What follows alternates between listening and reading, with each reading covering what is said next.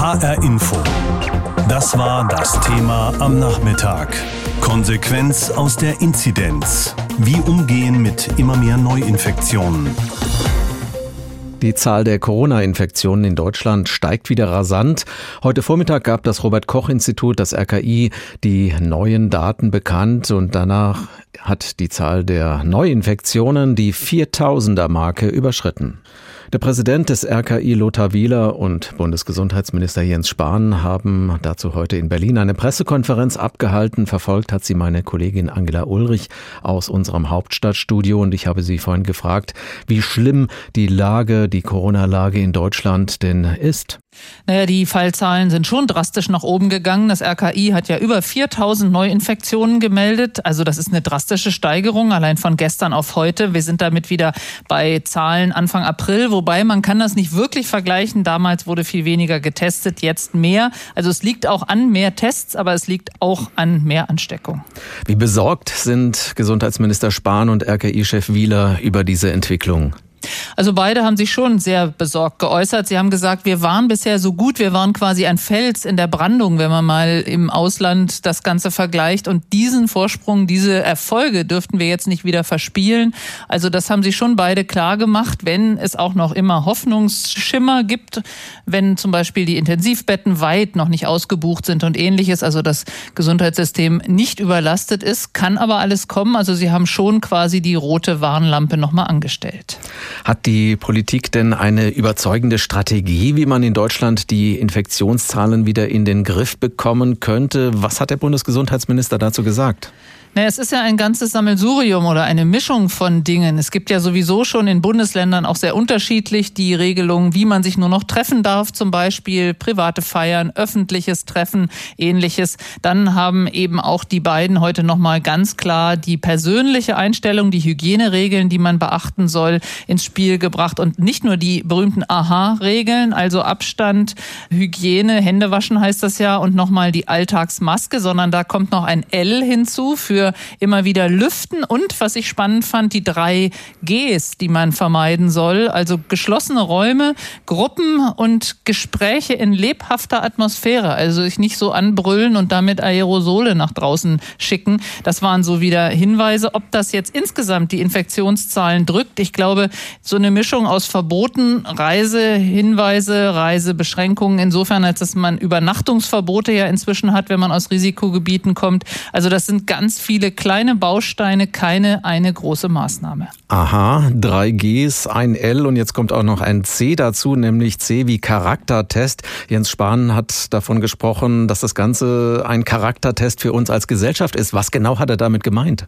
Er hat schon nochmal klar gemacht, dass deswegen wir auch bisher so vergleichsweise gut durch die Pandemie gekommen sind. Und da hat Lothar Wieler vom RKI, also der Wissenschaftler quasi ihn unterstützt, weil die Menschen das akzeptieren, diese Beschränkungen Beschränkungen, die man erlassen hat, weil sie eben mitmachen, weil sie sich an diese eigenen Abstandsregeln und ähnliches halten. Und da wieder weiter auf diese Einsicht zu setzen, das ist denen schon wichtig gewesen, den beiden, um deswegen eben zu sagen, es ist ein Charaktertest, weil es sind ja wirklich eben sehr wenige, die sich nicht dran halten, da aber die Infektionszahlen hochtreiben, die dann für viele Einschränkungen bedeutet. Allein jetzt, wenn man sieht, Familie mit Kindern in den Herbstferien, die vielleicht nicht mehr überall hinfahren können, die sich möglicherweise vorher ziemlich strikt strikt an solche Anweisungen gehalten haben. Das ist ein bisschen bitter, aber er hat eben an die anderen appelliert, sich da auch mehr dran zu halten. Nun gibt es ja auch eine Diskussion um die ganz unterschiedlichen Reisebeschränkungen in den Bundesländern. Manche halten das für kompletten Unsinn.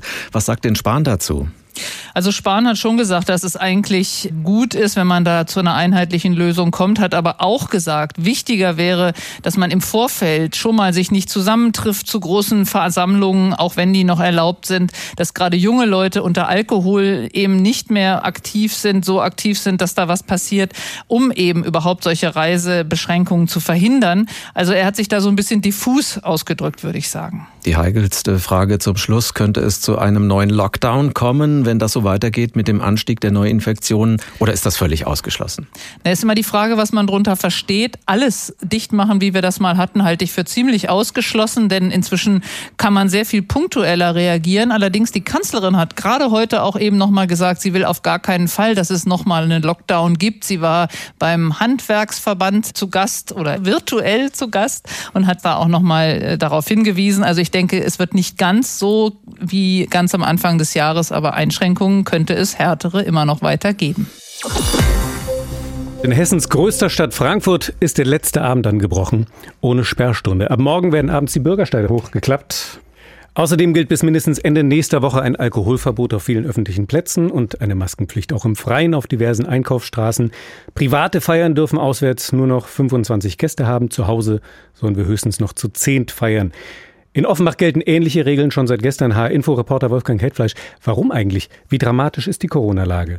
Sie ist ziemlich dramatisch. Die aktuellen Zahlen, um die mal vorzustellen, in Frankfurt haben sich in den vergangenen sieben Tagen pro 100.000 Einwohner, so wird es ja immer gemessen, 59 mit Corona angesteckt und in Offenbach sind es sogar mehr als 68. Ist das kritisch? Oh ja, sogar sehr. Das Land Hessen hat ja Warnstufen aufgestellt. Bei einer Inzidenz, so heißen ja diese sieben Tage Zahlen, über 50 müssen strenge Maßnahmen ergriffen werden, um die Infektion irgendwie einzudämmen.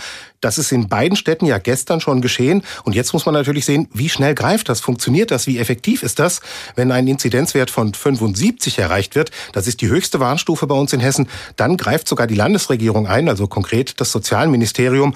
Ich will jetzt den Teufel nicht an die Wand malen, aber dann wären wir von einem Lockdown wohl auch nicht mehr weit entfernt. Und trotzdem gibt es ein paar Fragen zu den aktuellen Maßnahmen. Jetzt werden ja. äh, Sperrstunden für die Gastronomie eingeführt und eine Maskenpflicht auf öffentlichen Plätzen. Ja. Jetzt wissen wir aus den vergangenen Wochen, dass die großen Ausbrüche statt stattgefunden haben. Zum einen viel auf privaten Feiern, in dieser Unterkunft der DHL-Fahrer und dann auch in einem Pflegeheim. Mhm. Wie können solche Ausbrüche jetzt durch eine Maskenpflicht auf Straßen verhindert werden?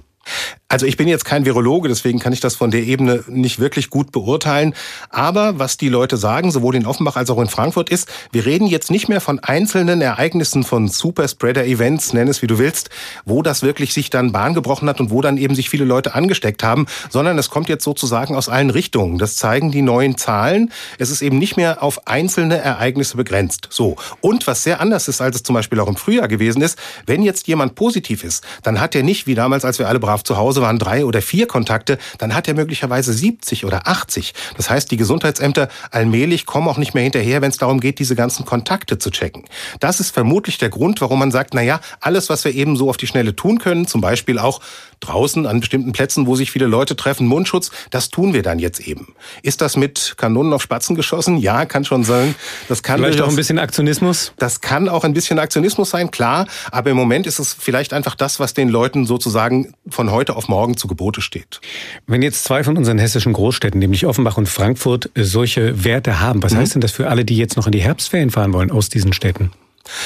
Das wird schwierig. Es kommt ein bisschen drauf, drauf an, wo Sie hinfahren wollen. Also nehmen wir mal so übliche, beliebte Urlaubsziele. Ausland vergessen wir jetzt in dem Zusammenhang mal. Sagen wir mal, die wollen an die Ostsee oder sagen wir mal, die wollen in die Bayerischen Berge oder an die Bayerischen Berge. Mhm. Da wird's dann schon sehr schwierig. Denn die meisten Bundesländer haben ja jetzt vereinbart, dass Leute, die aus diesen Risikogebieten kommen, nicht mehr in Hotels übernachten dürfen. Es sei denn, sie haben einen sehr aktuellen Test vorliegen, der zeigt, dass sie negativ sind. Der darf nicht älter als 48 Stunden sein. Für alle anderen gilt, jedenfalls in den allermeisten Bundesländern, da sind sich nicht alle einig, ihr dürft jetzt hier nicht mehr im Hotel übernachten. Also kann das mit dem Urlaub eben mal auf die Schnelle mit der Familie sehr schwierig werden. Es ist aber nicht einheitlich. Also es gibt Ausnahmen. In Mecklenburg-Vorpommern, soweit ich weiß, wird es anders gehandhabt. Thüringen hat auch schon gesagt, wir wollen das möglicherweise anders machen. Also man muss im Einzelfall vielleicht ein bisschen genauer hingucken und findet dann möglicherweise noch kleine Spots, kleine Slots, wo man das realisieren kann. Und in den beiden Städten, wie viel Lockdown ist da jetzt wieder? Das wird jeder möglicherweise anders empfinden. Die Offenbacher will ich jetzt mal sagen, die haben da schon ein bisschen Training, denn die hatten ja sozusagen vor ein paar Wochen schon mal einen Wert über 50 und dann gab es eine ganze Menge Maßnahmen, ähm, eigentlich ein Großteil von denen, die jetzt auch in Kraft sind, also maximal fünf Leute, die sich draußen zusammen treffen können. Es sei denn, es sind zwei Familien, dann dürfen es auch mehr sein. Es dürfen zum Beispiel, wenn eine Veranstaltung ist von einem Verein oder so, nicht mehr als 25 Leute zusammenkommen. Es gibt die dringende Empfehlung, wenn es eine private Veranstaltung ist, bitte nicht mehr als zehn. Das wird jetzt schon alles relativ streng gehandhabt, aber die Offenbacher sind so ein bisschen trainiert, die wissen damit umzugehen. Für die Frankfurter ist es jetzt nach dem Frühjahr, nachdem das natürlich alles viel extremer war. Ein bisschen neu, da muss man sehen, wie sie es verkraften. Wir wissen, die Gastronomie ist auf jeden Fall äh, totunglücklich, das kann ich auch gut nachvollziehen. Die haben ja schon sehr viel durchgestanden. Für den Alltag kommt es vielleicht auch ein bisschen darauf an, wie alt man ist. Also ich äh, als alter Sack, also ich, ich bin schon ein bisschen älter, ich kann mir dann überlegen, na ja, dann bleibe ich eben mit meiner Frau zu Hause und gehe auch mal bei 12 Grad auf den Balkon. Das mag so sein, aber zum Beispiel für junge Leute, die vielleicht auch ausgehen wollen, die sagen, machen vielleicht auch die Clubs wieder auf mit ein paar Hygienekonzepten, für die könnte es jetzt extrem bitter werden. Die Corona-Neuinfektionen steigen auch in Hessen immer weiter an. Frankfurt ist jetzt auch Risikogebiet mit einer sogenannten Inzidenz von 59 Infizierten. Offenbach meldet mittlerweile 68 Infizierte pro 100.000 Einwohner in den letzten sieben Tagen. Es gelten wieder Sperrstunden und Versammlungseinschränkungen und seit gestern gilt für die meisten Bundesländer auch das sogenannte Beherbergungsverbot. Nina Michalk berichtet.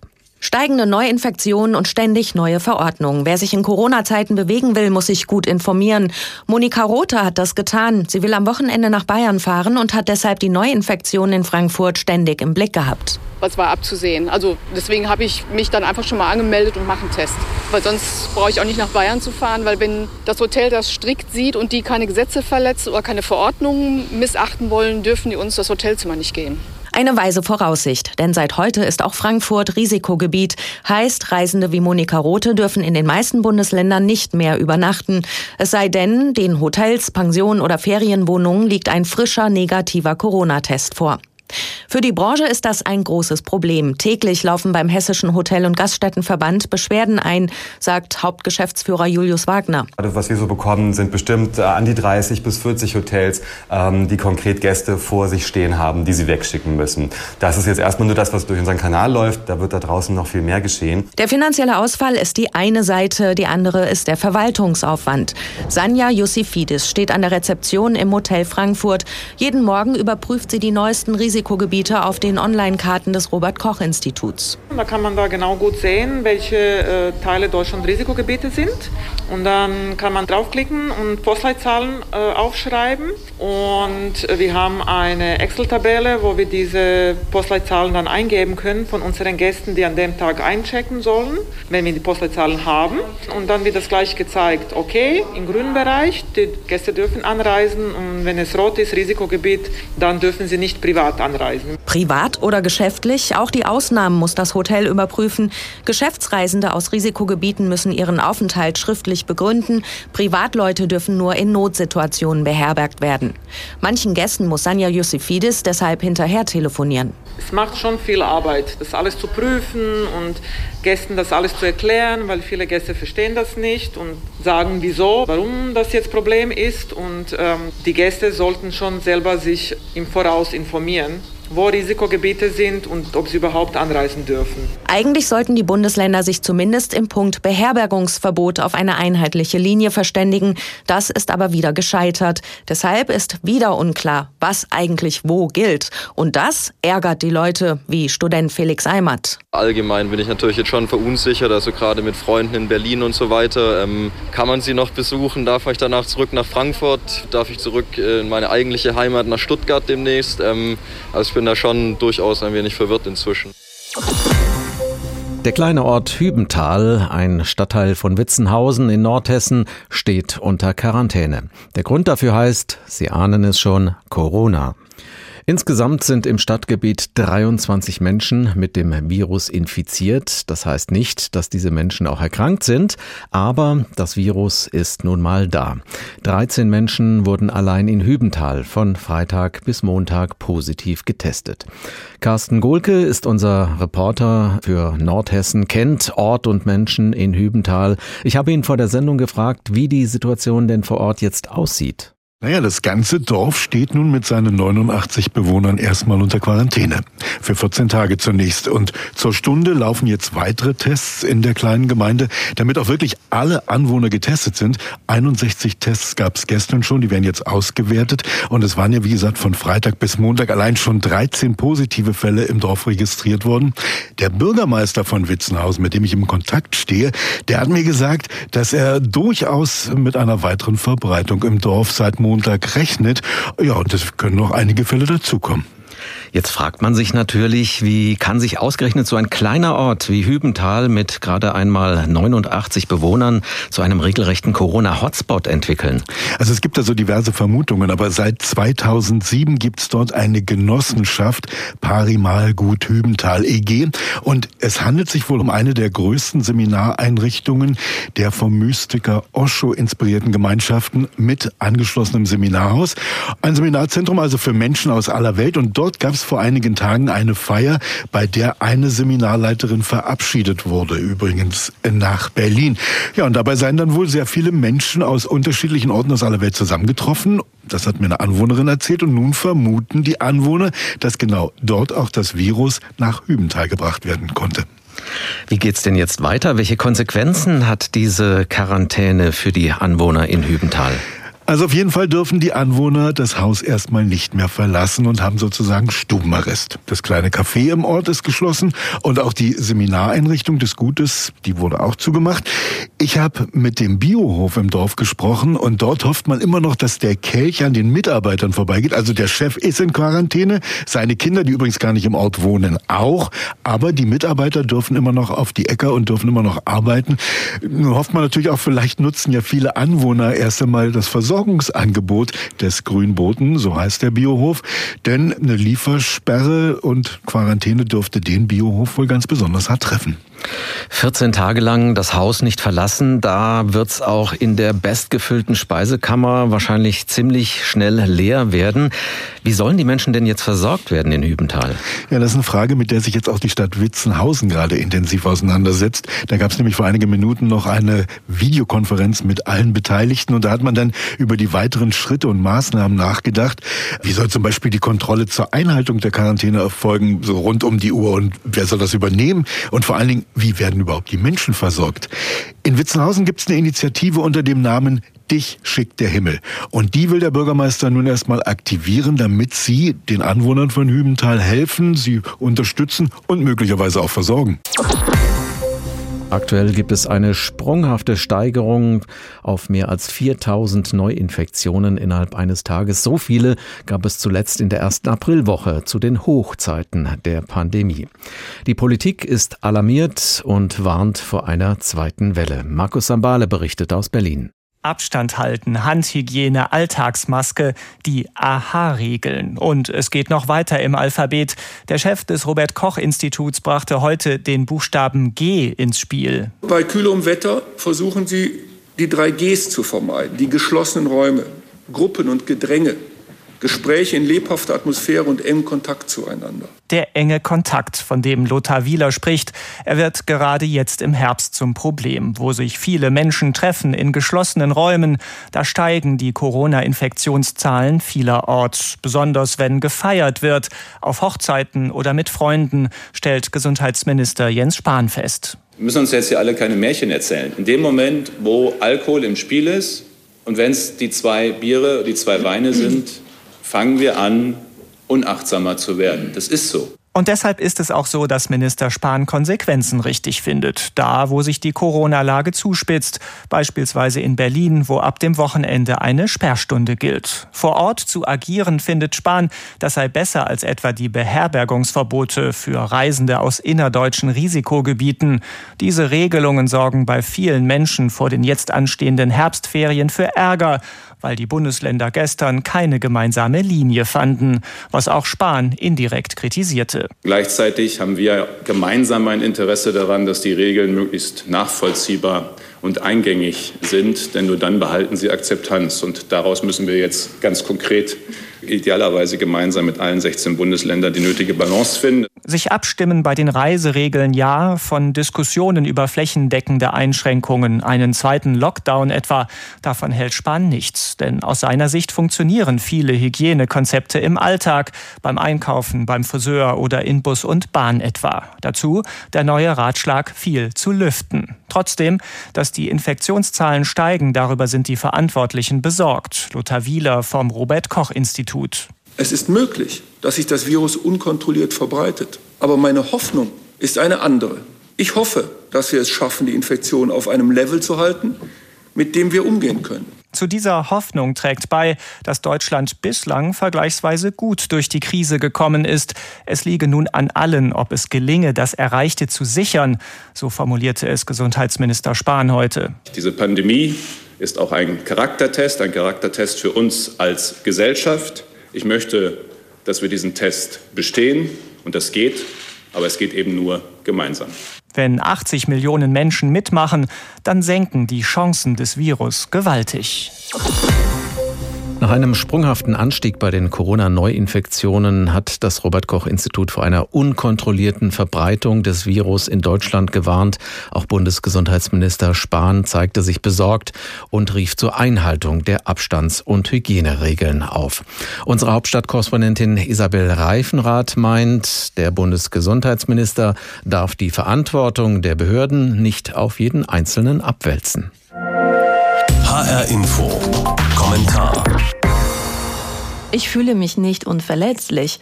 Ich bin sogar im Alltag sehr, sehr vorsichtig. Aber ich muss zugeben, ich war vor ein paar Wochen auf einer Hochzeit. 90 Gäste, Musik, wir haben getanzt, es war wunderbar. Wir haben uns an alle Regeln gehalten und wir haben Glück, dass es bis heute allen gut geht. Der Bundesgesundheitsminister hält mich für unverantwortlich. Ich aber halte ihn für unverantwortlich. Denn Spahn appelliert an das Verantwortungsgefühl jedes Einzelnen und damit entlässt er aber die Behörden aus der Verantwortung. Er ist der Ansicht, dass sich Veranstalter, Einlader und auch Eingeladene fragen müssen, ob Hochzeitsfeiern mit vielen Gästen in dieser Jahrhundertpandemie sein müssen. Nein, müssen sie nicht, aber sie sind erlaubt. Die Länder haben die Zahl der Gäste und die Vorgaben festgelegt. Danach richten sich die Veranstalter. Genauso verhält es sich mit den Partys in Berlin. Es gibt illegale, aber es gibt auch legale Raves, die genehmigt sind. Hochzeiten, Partys und Reisen zu erlauben und dann zu sagen, das zu machen ist unverantwortlich, finde ich schwierig. Denn es sind ja die Experten und Politiker, die einschätzen müssen, welche Freiheiten wir uns erlauben dürfen und welche nicht. Dass gerade wir Jungen diese Freiheiten genießen, das halte ich für ziemlich normal. Wenn allerdings Partys und Hochzeiten diese zweite Corona-Welle jetzt auslösen, dann muss man sie verbieten. Und wer sich an diese Verbote nicht hält oder die Freiheiten ausnutzt, der muss bestraft werden. Zum Beispiel, wenn jemand an drei Tagen hintereinander Hochzeit feiert, um mit 400 Gästen feiern zu können, das ist nicht richtig. Auch illegale Partys müssen aufgelöst werden. Da reicht es nicht, an die Eigenverantwortung zu appellieren. Die braucht es auch, aber erst einmal die richtigen Vorgaben. HR Info. Das Thema. Wer es hört, hat mehr zu sagen.